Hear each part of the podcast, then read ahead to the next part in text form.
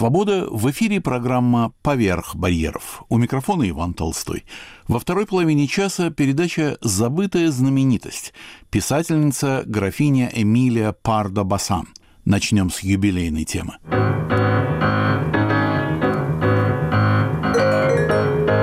70-летие Радио Свобода мы отметили радиопрограммами, видеосюжетами, выставками, изданием книг и вот теперь выступлениями 19 и 21 сентября в Вильнюсе и Риге, где работают наши бюро. Здание Национальной библиотеки в Вильнюсе приняло наш десант на просторной верхней площадке парадной лестницы.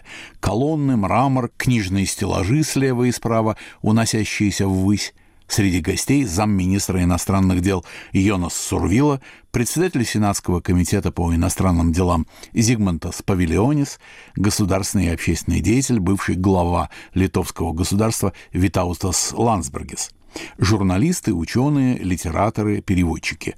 Мы начали наш рассказ от далеких первых дней радиостанции.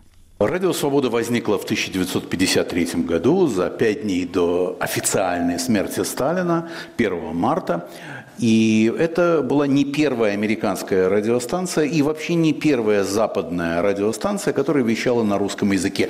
Уже существовала BBC, уже был «Голос Америки», а в самом Мюнхене 4 года существовало радио «Свободная Европа», которое вещало именно на европейский блок советского концлагеря. А в 1953 году возникла такая же радиостанция для народов Советского Союза, для тех, кто населял Советский Союз.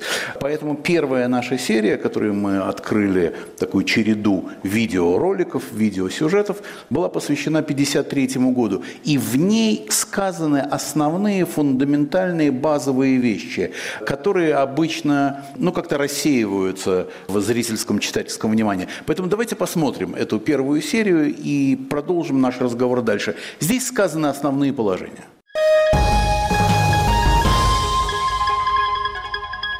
70 лет назад в баварской столице Мюнхене возникло американское радио на русском языке.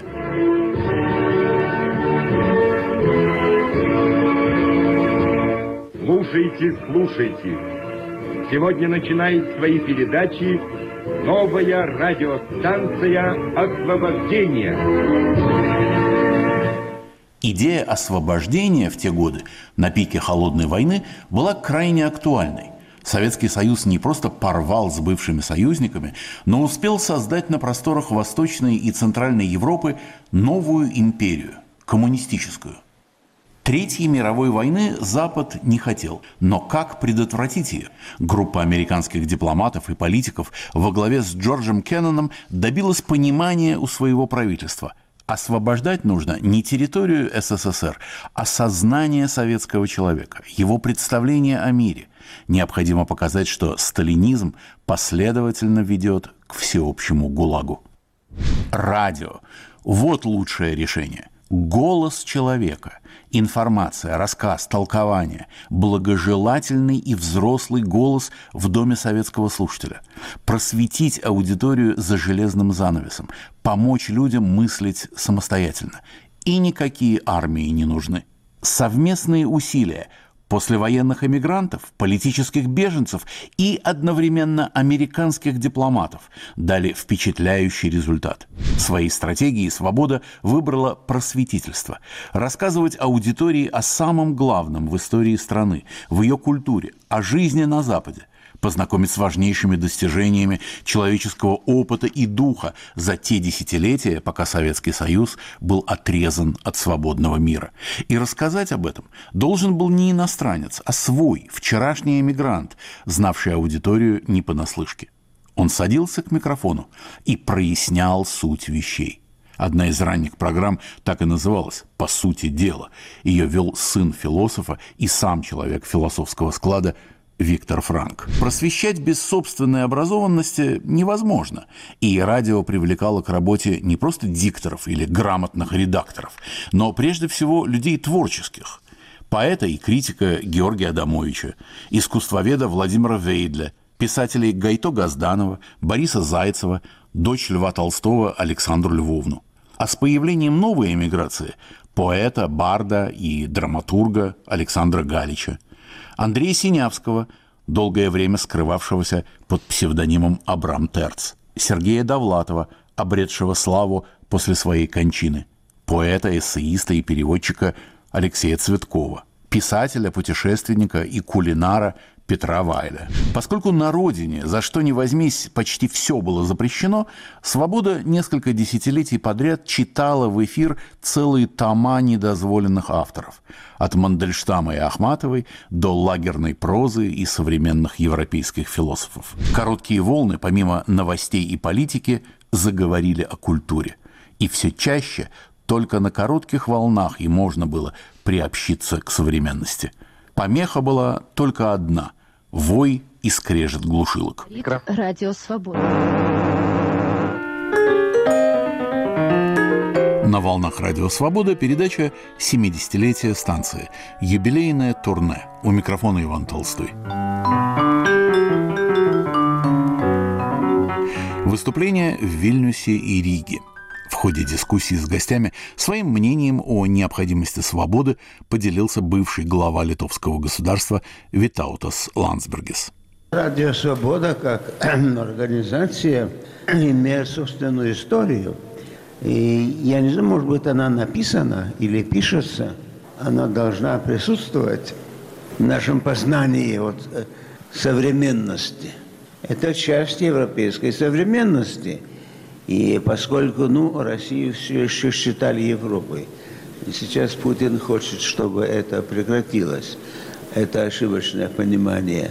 Может быть, еще русские есть, которые с этими не согласны.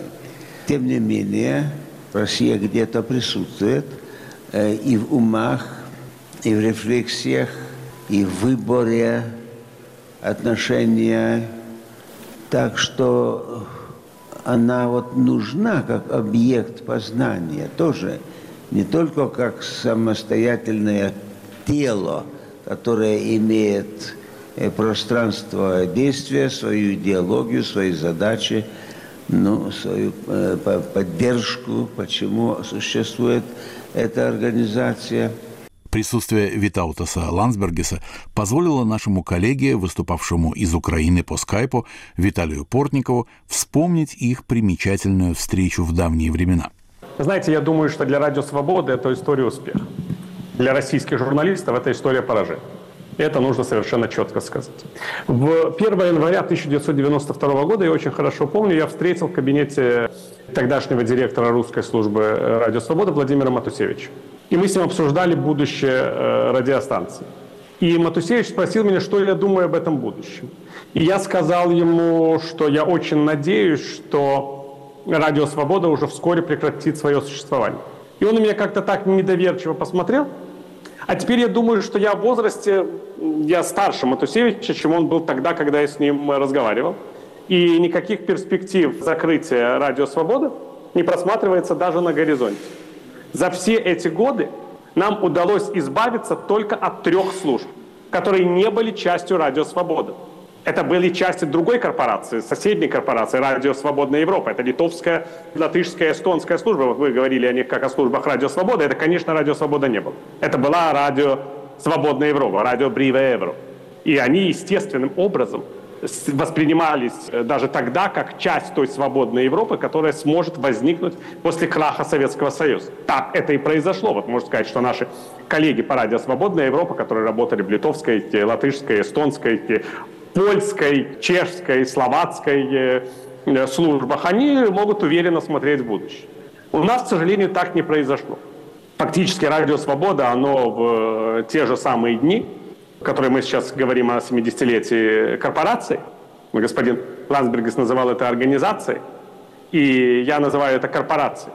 Мы находимся примерно в той же самой ситуации, как в начале 90-х, даже не в начале 90-х, а как в середине 80-х годов. Мы вообще не очень понимаем, что будет с тем режимом, который существует сейчас в России.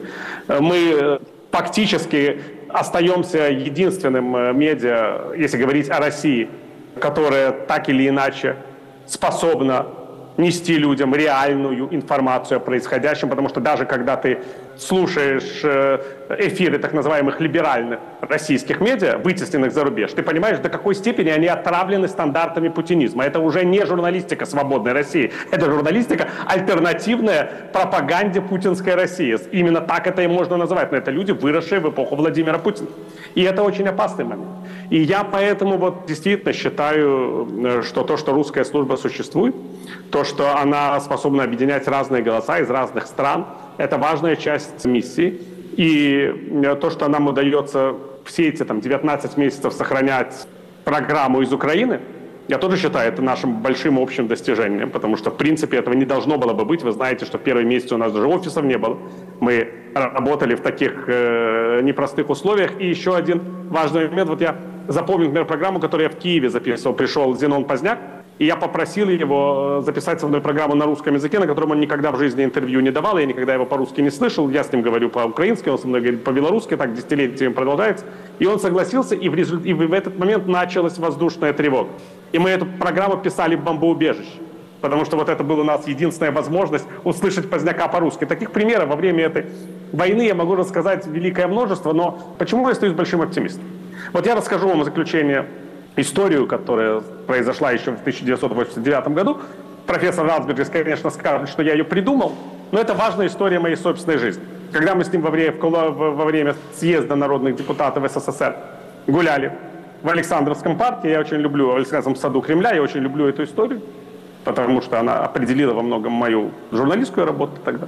И он рассказывал мне о том, какие решения примет Саюдис после победы на выборах в Верховный Совет Литовской ССР, что будет провозглашена независимость. Я смотрел на это зачарованными глазами. И, как это часто бывает с молодыми людьми, которые привыкли противоречить старшим, сказал ему, ну, профессор, вы разве не чувствуете, что для того, чтобы Литва стала по-настоящему свободной страной, нужно разрушить Советский Союз? И профессор Ландбриджес посмотрел на меня и сказал мне абсолютно спокойно, ну тогда мы разрушим Советский Союз.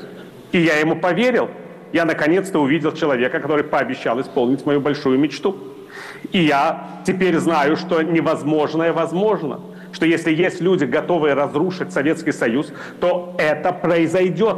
Просто нужно приложить усилия политические, профессиональные, человеческие. И то, что должно погибнуть, погибнет. Я точно так же смотрю на путинскую Россию.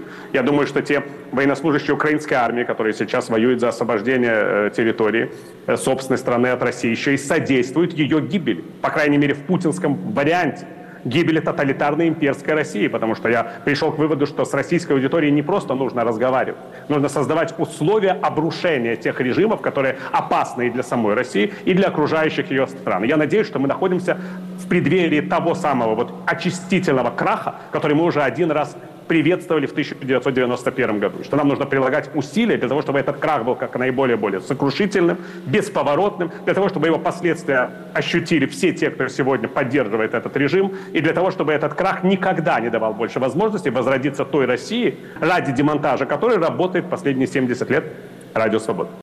Виталий Портников. Я попросил Мелани Бачину, ведущую новостей «Радио Свобода», выходящих в видеоформате, ответить на мой вопрос – Мелани, ваше выступление во время нашей поездки было посвящено, собственно, вашей профессиональной постоянной теме, новостям, о том, как они строятся и для чего они строятся именно так. Вы не могли бы и нашим слушателям тоже сказать об этом хотя бы коротко? Ну, если в двух словах э, говорить э, о том, что мы делаем сегодня, это э, новостная повестка. Мы рассказываем зрителям нашим, можно сказать, зрителям, потому что это именно видеоформат, зрителям на самых разных платформах, и в Ютьюбе, и в Фейсбуке, и на сайте Радио Свобода о том, что происходит. Наши новости так и называются «Что происходит?». Стараемся это делать максимально сбалансированно и объективно, учитывая контекст, э, в котором все журналисты сегодня оказались, и очень часто получаем обратный отзыв от э, зрителей, которые благодарят э, за то, что мы освещаем события именно так. Это очень важно сейчас, потому что, как я говорила, в социальных сетях и вообще в сегодняшнем современном мире огромное количество информации, которая 24 часа в сутки, 7 дней в неделю валится на людей, и самим людям, простым обывателям, довольно сложно из этого огромного информационного потока, где много шума, мусора, фейков, э, самой разной информации, даже правдивой, но ее такое огромное количество, что им трудно сориентироваться и понять, что происходит. Для этого, собственно, журналистика и нужна, всегда была нужна, и, я думаю, будет нужна и востребована обществом, чтобы кто-то сделал эту важную работу за людей. Собственно, мы это и делаем, отделяем факты от домыслов, ищем информацию, проверяем ее, которая, как нам кажется, важна для нашей аудитории максимально коротко даем ее э, с понятными э, видео, которыми с нами делятся и наши корреспонденты, работающие в поле, которые мы получаем по агентствам. То есть рассказываем, несмотря на эмоции, которые порой зашкаливают, для того, чтобы держать нашу аудиторию в курсе происходящего именно в тех регионах, которые непосредственно э, людям интересны, где сами они живут часто слышишь вопрос, а что, радио «Свобода» еще работает? Вас кто-то слушает? Директор русской службы Евгения Назарец на это ответила так. Да, радио «Свобода» работает, причем работает даже в более жестких, с одной стороны, условиях, с другой стороны, более выгодных в определенном смысле, потому что ясно, о чем говорить, где говорить, как говорить и кому говорить.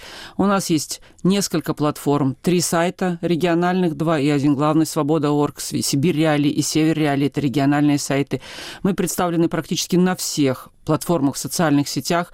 Особенно хорошо идет YouTube, где у нас э, сообщество более 4,5 миллионов подписчиков. И мы знаем, о чем сейчас говорить, потому что периоды кризисов, периоды войн – это всегда те периоды, когда аудитория сильнее всего нуждается в нас. Например, если в мире происходит что-то очень тревожное, важное, непонятное, буквально в течение часа аудитория наших платформ вырастает примерно в 10 раз.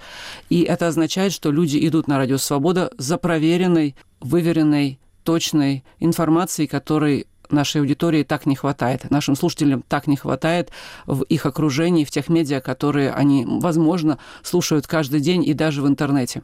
Какова стратегия русской службы свободы? Сейчас идет война, и контекст этот понятен. Давайте пофантазируем. Война тем или иным образом заканчивается. Меняются ли задачи свободы в этой связи? Задачи свободы фундаментально не менялись все эти 70 лет. Всегда есть та информация, которую необходимо дать аудитории, дать базу для сравнения, дать исторический контекст. И не только исторический, политический контекст. Я думаю, что миссия Радио Свободы сохранится даже с окончанием войны. И тем более станет важной, потому что по окончании войны нужно будет показывать обществу, показывать нашим слушателям, как можно из этого извлекать уроки и к чему это должно приводить обсудить, потому что ситуация с тем, какая миссия у Радио Свобода, эти вопросы возникали 30 лет назад, когда распался Советский Союз, и когда, казалось бы, независимых медиа в России стало достаточно, и какая же тогда миссия Радио Свобода, но, как мы видим сейчас, она не исчерпана. Поэтому говорить о том, что миссия Свободы каким-то ключевым образом или стратегически изменится с окончанием войны, наверное, преждевременно. Евгения Назарец. Каждую субботу в нашем эфире звучит итоговая программа «Грани времени». Ее ведущий Мумин Шакиров рассказал на выступлении в Рижском зале «Палладиум» о своем многолетнем участии в программах станции. Я попал на радио «Свобода» с таджикско-афганской границы. И я оказался в той ситуации, когда началась гражданская война в Таджикистане, а я сам родом оттуда, из Средней Азии. И, естественно, я был тем реальным свидетелем тех событий, которые были. Бегал по горам с маджахедами, с наркобаронами, и с российскими пограничниками тоже. Вот. Э, и вот эти репортажи, тогда еще это был только звук, диктофон, я привозил в Москву, и это все э, готовился, отправлялось в эфир в середине 90-х годов. А Радио «Свобода» дало мне фантастическую возможность. Э, вот в России иногда шутят, что у Москвы есть одна проблема – Какая? Ее окружает Россия. Вот, э, и Радио Свобода дала мне возможность э, увидеть большую Россию. Я побывал более чем в 60 регионах. В частности, вот здесь сидит Михаил Соколов. У него была замечательная программа «Выборы в регионах». И он как раз вот отправлял меня э, и на Чукотку, и на остров Диксон, когда бы я еще попал на остров Диксон.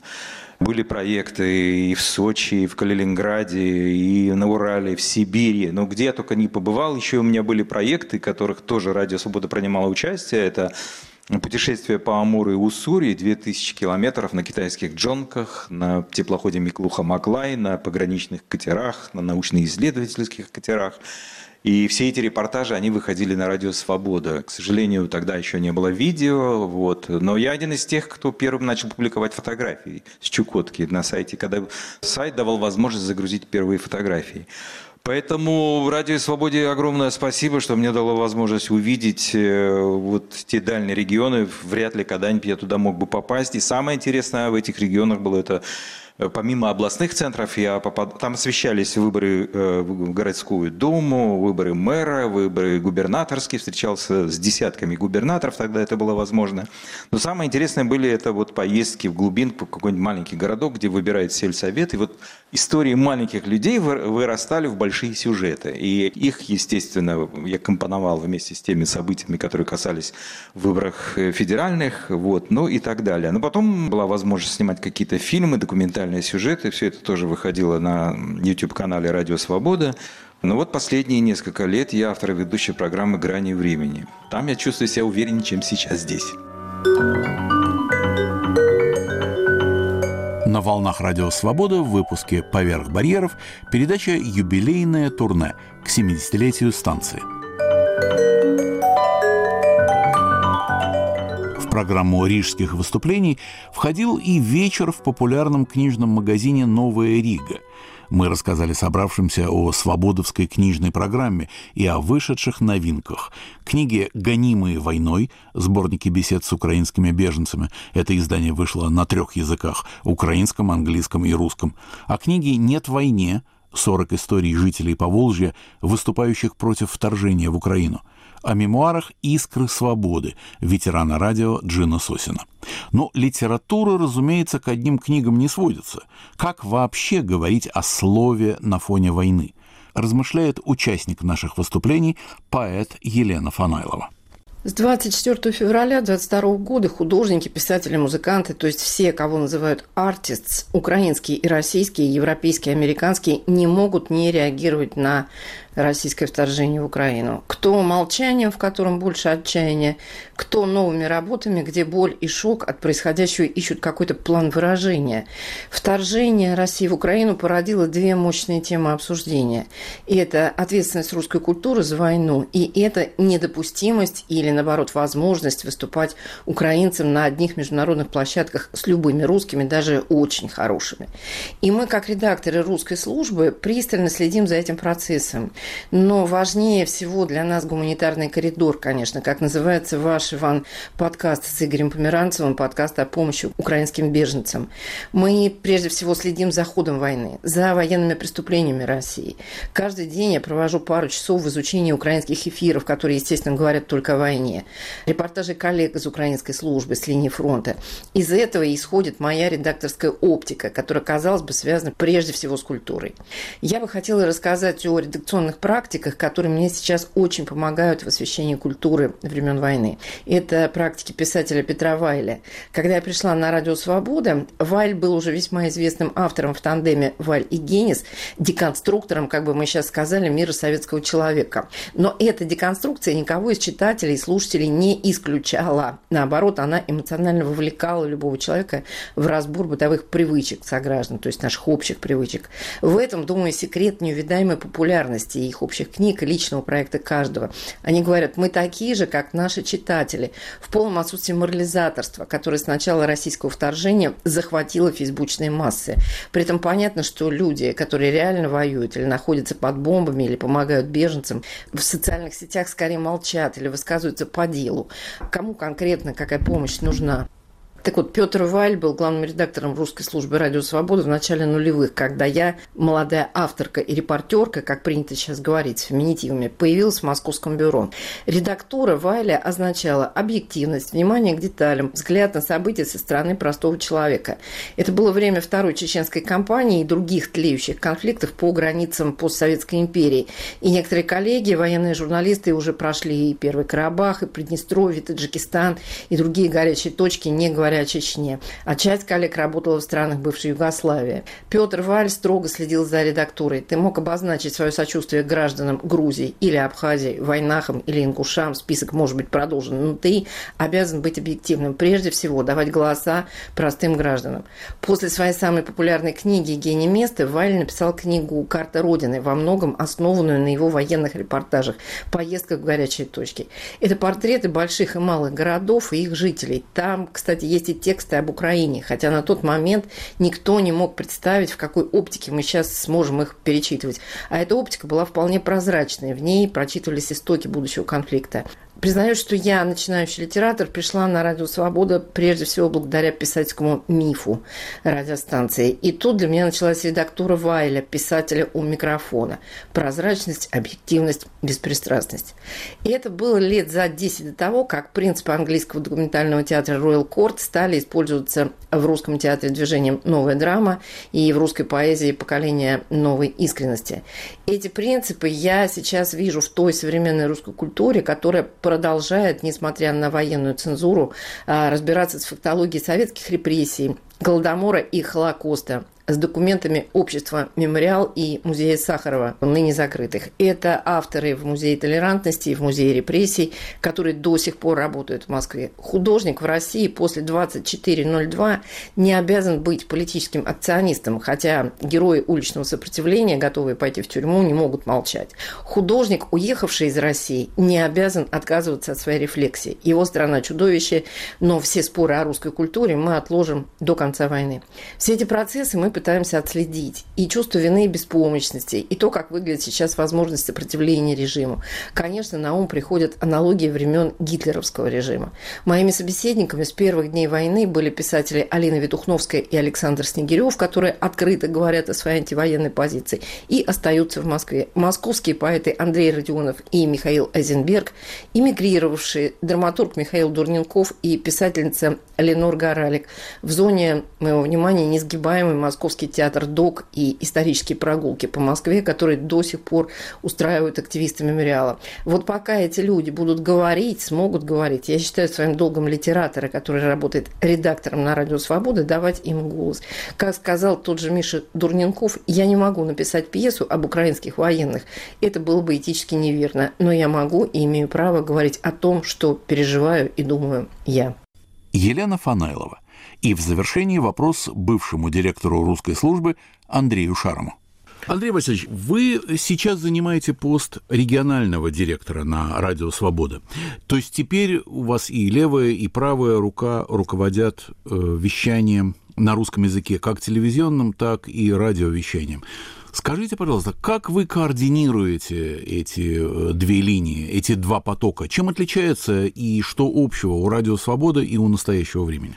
Спасибо за вопрос, Иван. Ну, я руковожу, если можно так сказать, сразу несколькими пятью командами, которые работают на русском языке. Это помимо русской службы «Радио Свобода», э, вся душа моя, конечно, в русской службе, где я поработал 30 лет, и телеканал «Настоящее время». Это э, татар-башкирская служба, которая тоже частично работает на русском языке, северокавказская служба, которая тоже работает на русском языке, и новый расследовательский проект «Система», который представляет представляется для публики как совместный проект «Радио Свобода» и «Настоящего времени». Я думаю, что главное отличие и главная проблема, которая стоит одновременно, это э, вопрос работы со многими аудиториями. Сейчас э, мир уже не таков, каким он был полвека назад, когда одной кнопкой решалось в Советском Союзе достижение всех телезрителей и радиослушателей. Помните, в кухнях висел такой, э, такая радиоточка, что называется, и было четыре телеканала, почти на всех показывали программу «Время» одновременно. Сейчас аудитории множество, и эти аудитории различаются и по национальному составу, они отличаются по возрасту, по своим привычкам. И для того, чтобы быть эффективным, сейчас нужно работать для каждого отдельно. Э, чем более разнообразен ты, тем более успешен ты в журналистике. Тем более, когда приходится, как это делает Радио Свобода, функционировать и работать поверх барьеров, когда стоит задача обойти IT-блокады Роскомнадзора. И именно здесь работа тонкими инструментами, с тонкой настройкой под каждую аудиторию от 15 э, до 90 лет, с разными интересами, с разными навыками потребления информации, э, это выходит на первое место. Вот по возможности этим я и занимаюсь. Андрей Шарый. На этом мы заканчиваем передачу «Юбилейное турне. 70-летие свободы». У микрофона Иван Толстой. Продолжаем выпуск «Поверх барьеров».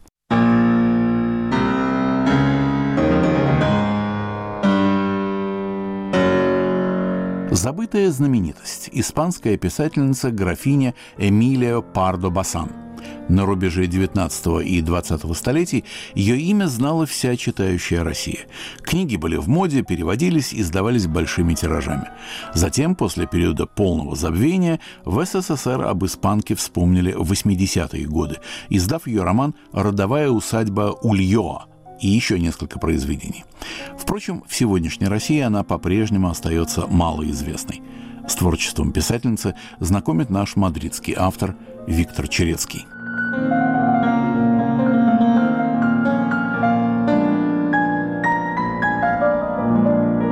В какой-то степени история литературного наследия Парду Басан в Советской России повторила ее судьбу в Испании. Причины забвения, по мнению литературоведов, были схожи.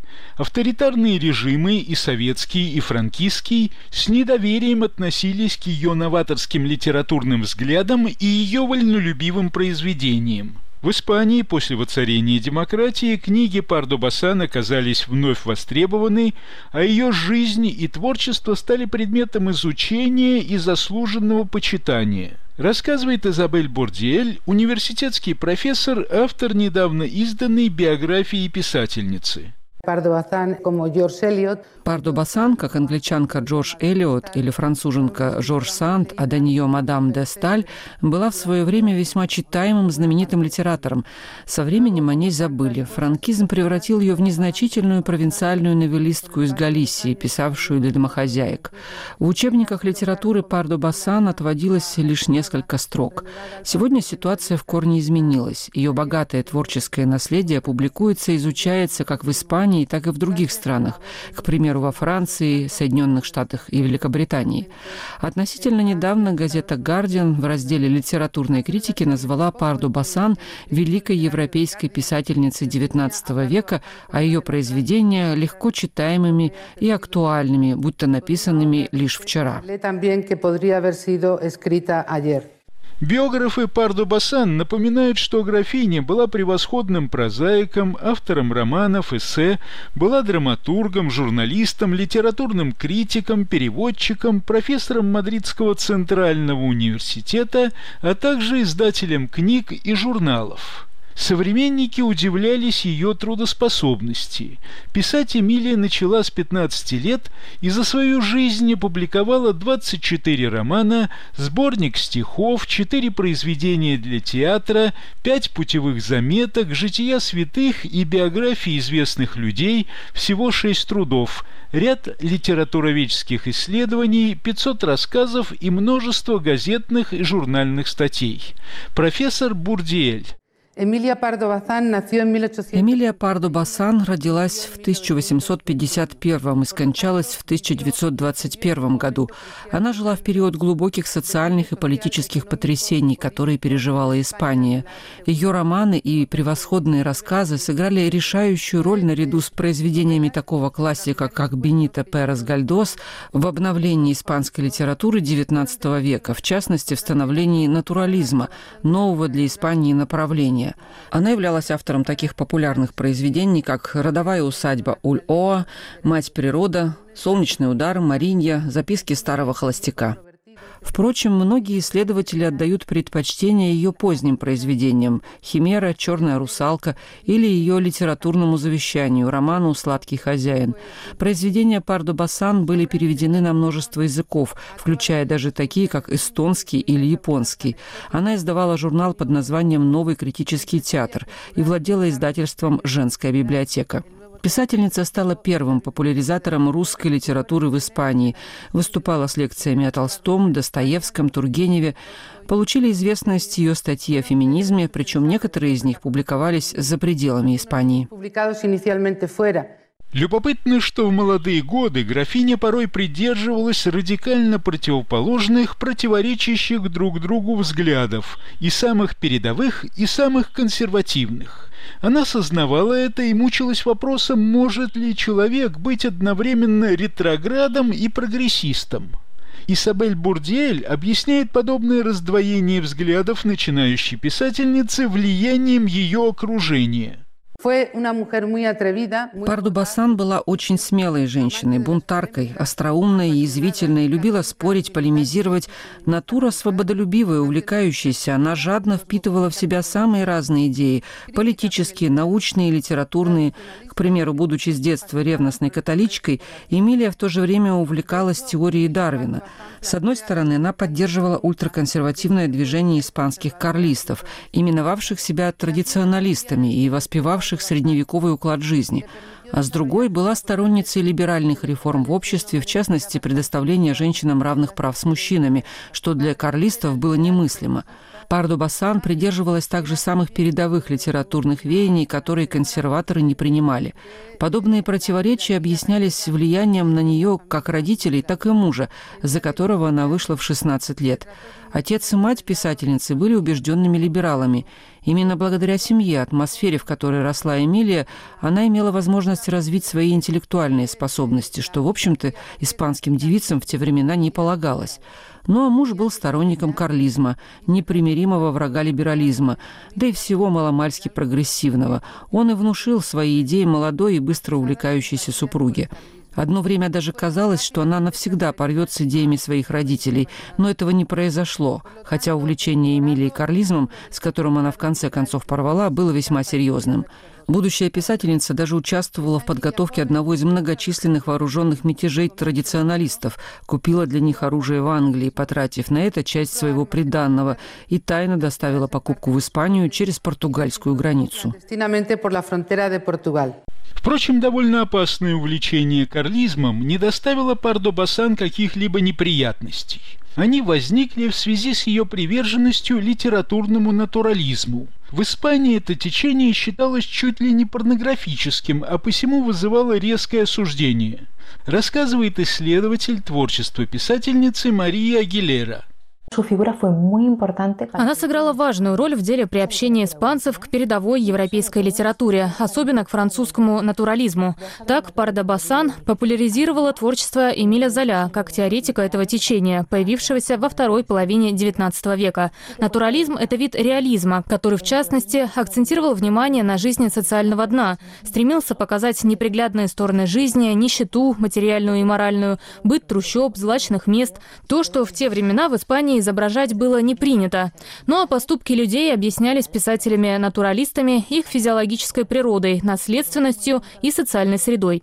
В литературных кругах Испании, в большинстве своем консервативных, натурализм подвергался критике как явление непристойное, аморальное и атеистическое. Ну а Парда Басан выступала в его защиту. Она сначала опубликовала ряд статей на эту тему в журнале «Эпока», а затем в 1883 году обобщила свои идеи в эссе под названием «Животрепещущий следующий вопрос. Публикация вызвала грандиозный скандал. Пресса возмущалась и задавалась вопросом, как натурализм может нравиться замужней женщине из приличного общества и к тому же матери троих детей. Муж писательницы, у которой действительно к этому времени было трое детей, испытал ужас. Он потребовал от супруги немедленно прекратить литературную деятельность. Она категорически отказалась, и это послужило разрыву семейных отношений. Супруг Карлист не мог больше терпеть жену с революционными взглядами. El hombre no podía más que una mujer tan revolucionaria.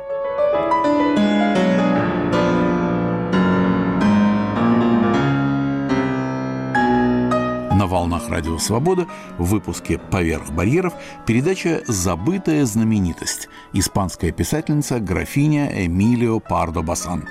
Рассказывает Виктор Черецкий.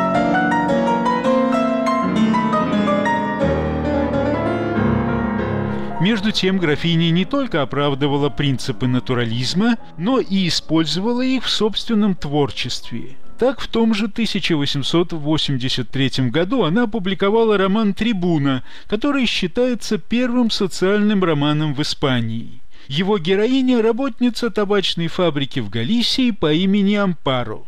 Молодая женщина и ее подруги, доведенные до отчаяния условиями труда и нищетой, восстают против бытующих на фабрике порядков, объявляют забастовку, борются за свои права. Под влиянием натурализма создан самый известный роман Пардо Басан «Родовая усадьба Уль-Оа». Литературовед Мария Агилера. Роман «Родовая усадьба Уль-Оа» написан в 1886 году. Это главное произведение Эмилии Парда-Басан. Влияние европейского натурализма в нем ощущается особо. Главный герой – молодой священник Хулиан. Он приезжает из города в сельскую усадьбу, принадлежащую маркизу Дону Педро, где должен выполнять функции духовника хозяина и управляющего его имением. Молодой человек становится свидетелем разорения и морального опустошения представителей благородного сословия – в поместье царят дикие нравы, бытуют предрассудки, произвол и насилие. Хозяйство запущено, впрочем, как и соседние поместья. Подденщики бедствуют. В самом тяжелом положении оказываются женщины, лишенные каких-либо прав и обреченные на унижение и безрадостную жизнь. В региональной политике доминируют косики, главари местных мафиозных кланов, малограмотные и жестокие. Их не интересуют люди, только собственное обогащение. Священник считает, что ситуация в испанской глубинке нетерпима, и ее следует изменить, чтобы остановить хаос, полное разложение общества. Без морали, без справедливых законов, по мнению Хулиана, человек оказывается в полной зависимости, подобно животным, от своих самых низменных инстинктов. Между тем, к началу 90-х годов XIX века Пардо Бассана отходит от принципов натурализма. К этому времени она знакомится с русской литературой. Читает ее в переводах на французский. Писательница часто бывает в Париже, где помимо всего прочего знакомится с представителями российской эмиграции. Дружба связала испанку с Исаком Павловским, революционером-народником, журналистом, драматургом и переводчиком. Профессор Исабель Бурдиэль это были годы ее частых поездок в Париж, который стал местом, где она чувствовала полную личную свободу, где могла выходить вечерами из отеля для общения с друзьями, что в Испании считалось для дамы неприличным. Она встречается с Золя, с братьями Ганкур, с которыми до этого вела дружескую переписку, или с Хуаном Монтальво, живущим в эмиграции известным латиноамериканским литератором. Знакомится писательница и с многими россиянами. Ей очень нравилось курить русские русские папиросы, ну а первая рюмка водки, предложенная ее новыми друзьями, оказалась и последней. Как вспоминал Павловский, водка писательнице не понравилась. Что же касается творчества, то к тому времени Пардо Бассан отходит от ортодоксального натурализма, что, на мой взгляд, лишь открыло для нее новые литературные перспективы.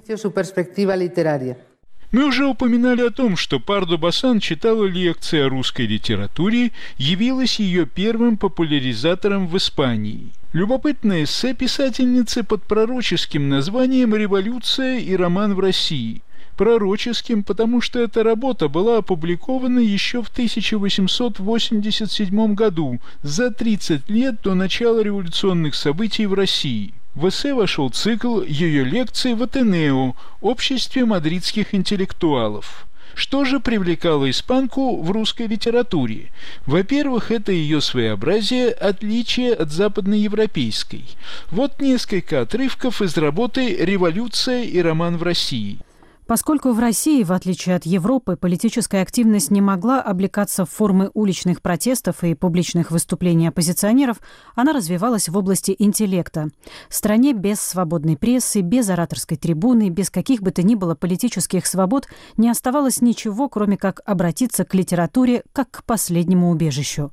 В силу национальных особенностей литература в России отмечена печатью общественной и политической мысли, и в этом следует искать ключ к ее достоинствам, к ее оригинальности.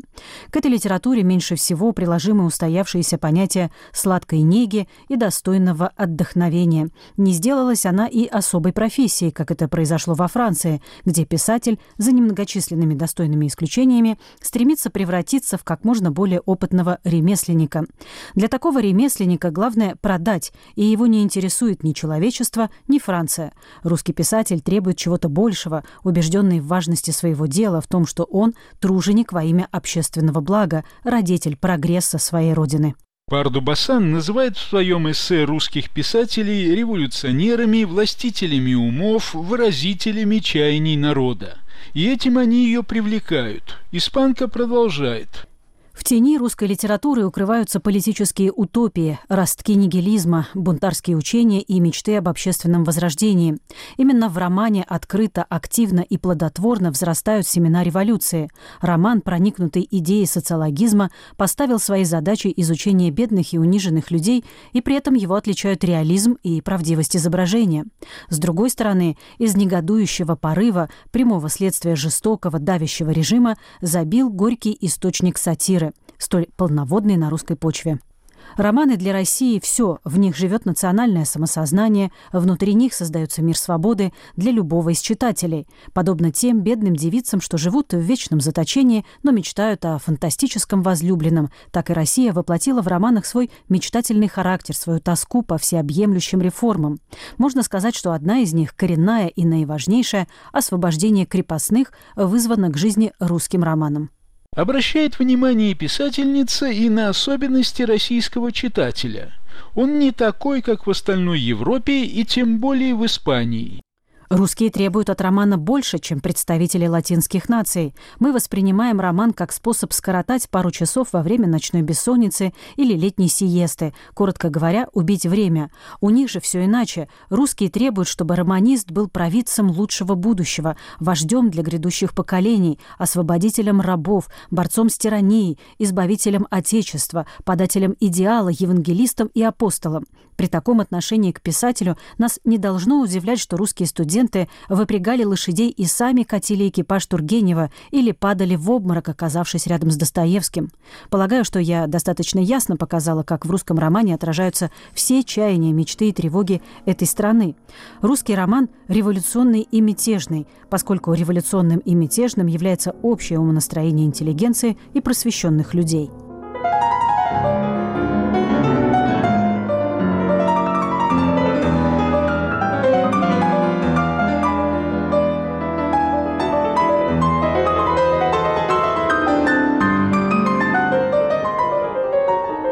На волнах Радио Свобода в выпуске «Поверх барьеров» передача «Забытая знаменитость» испанская писательница графиня Эмилио Пардо Басан.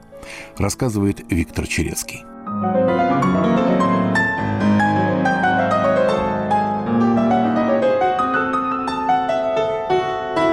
Знакомство с графиней Пардо Басан окажется неполным, если мы ограничимся описанием ее творчества – ведь помимо литературы она занималась и бурной общественной деятельностью. Так писательница называла себя радикальной феминисткой. В годы, когда в Испании уделом даже женщин из состоятельных слоев был лишь дом и церковь, она требовала для них, к примеру, возможность учиться в университетах и иметь доступ к любой деятельности. Биограф Пардо Басан Кармен Фернандес. Она была одной из первых феминисток, защитницей женского равноправия. В то время в Испании это было делом из ряда вон выходящим. Но Апарда Басан являлась, если так можно выразиться, и теоретиком, и практиком феминизма. Вся ее жизнь демонстрирует приверженность этим идеям.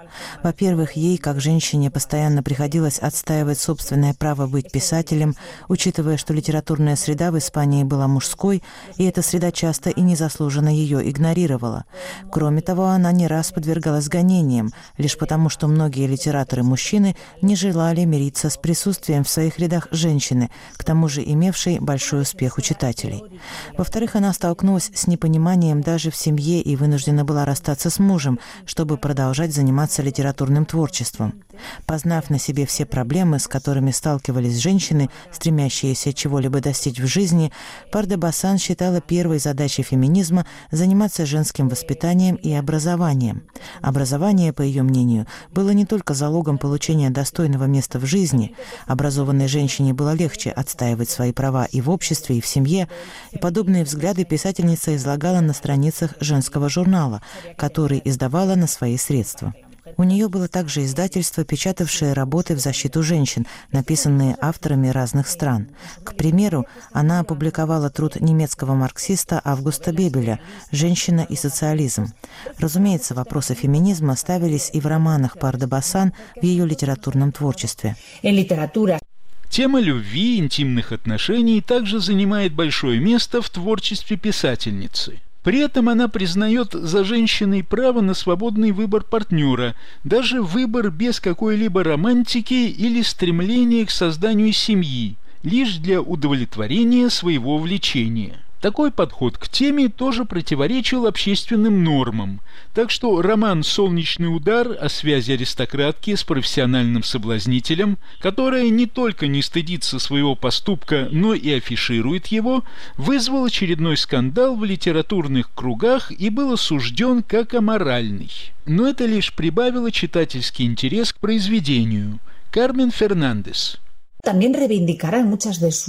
она отстаивала право на счастье, на наслаждение, удовлетворение своих страстей, в чем общество часто отказывало женщинам, начиная от права курить, сама писательница курила, что также осуждалось, до возможности вступать в интимную связь по собственному выбору вне брака. Подобное в испанской литературе ранее не обсуждалось, поскольку противоречило общественной морали, отрицавшей право женщины на подобное независимое поведение. Свои принципы в отношениях полов Пардо Басан не только отстаивала в романах, но и руководствовалась ими в жизни. Хорошо известна ее связь с писателем Бенито Пересом Гальдосом, которого некоторые исследователи называют вторым по значению после Сервантеса гением испанской литературы. Роман длился почти 20 лет и прекратился из-за измен Эмилии. Так что принцип свободы в интимных отношениях она отстаивала до конца жизни. Кармен Фернандес – Ее связывала долгая история дружбы и любви с нашим великим мастером реализма Пересом Гальдосом. Сначала у них были чисто профессиональные связи, обмен мнениями и литературные споры. Об этом, в частности, свидетельствуют письма Эмилии к писателю. Пересу Гальдосу нравилось ее творчество. Общие литературные интересы и взаимные симпатии вылились в длительные любовные отношения. Из писем следует, что оба испытывали друг другу безумную страсть. Но отношения отношения прервались из-за постоянных измен Эмилии. Самая известная ее связь, в которой она даже призналась Пересу Гальдосу, была с преуспевающим предпринимателем, издателем и коллекционером живописи Лассаро Гальдиано. Как отметила Кармен Фернандес об отношениях Пардо Басан с Пересом Гальдосом, включая самые интимные стороны их романа, мы узнаем из писем, написанных Эмилией своему возлюбленному. Они сохранились в архиве писателя, и часть из них была не так давно опубликована. А вот письма Переса Гальдоса бесследно исчезли. Дело в том, что поместье в Галисии, доставшееся Парду Басан по наследству от отца, так называемое Пасо де Мейрас, оказалось после гражданской войны 36-39 годов в руках диктатора генералиссимуса Франсиско Франко и его семьи. Региональные власти выкупили его у наследников графини вместе со всем имуществом, включая библиотеку и архив, чтобы Франко мог его использовать в качестве летней резиденции. Что же случилось с письмами Переса Гальдоса к Эмилии? Официальная версия гласит, что они сгорели во время пожара 1978 года, когда Франко уже не было в живых, но поместье оставалось в пользовании его семьи. Пожар в доме действительно был, но в версию о сгоревших письмах верят далеко не все исследователи, учитывая, что библиотека, где они хранились, от огня не пострадала. Есть и неофициальная версия. Она утверждает, что письма уничтожила супруга Франко Кармен Полу еще в сороковые годы, когда обнаружила их среди прочих документов писательницы. Подобного мнения, в частности, придерживается исследователь Россия Кастанью. Когда семья Франко приехала в родовое имение Парда Басан, Кармен Пола, судя по всему, нашла письма. Эта дама познакомилась с их содержанием, обнаружив множество интимных и даже эротических моментов, а посему, похоже, недолго раздумывая, приказала их уничтожить, полагая, что таким образом спасает имидж писателя. Дело в том, что Донья Кармен была человеком весьма строгих правил. На общественных началах она исполняла обязанности главного моралиста военно-клерикального франкийского режима. Кармен, в частности, присматривала за ближайшим окружением супруга, его министрами и генералами, чтобы они регулярно посещали церковь, не пьянствовали и, главное, чтобы не изменяли женам. Седые генералы, ветераны войн, буквально дрожали перед тщедушной Кармен и не знали, как скрыть от ее всевидящего ока свои похождения. Ведь уличенных ждал долгий и крайне неприятный разговор с самим Франко, находившимся под каблуком супруги. Так что неудивительно, считают исследователи, что обнаружив письма Переса Гальдоса, свидетельствующие о его связи с Пардо Басан, Донья Кармен их уничтожила – ведь он был национальной гордостью Испании и в соответствии с франкийской моралью не имел права связываться с дамой таких сомнительных взглядов, как Эмилия Пардо Басан.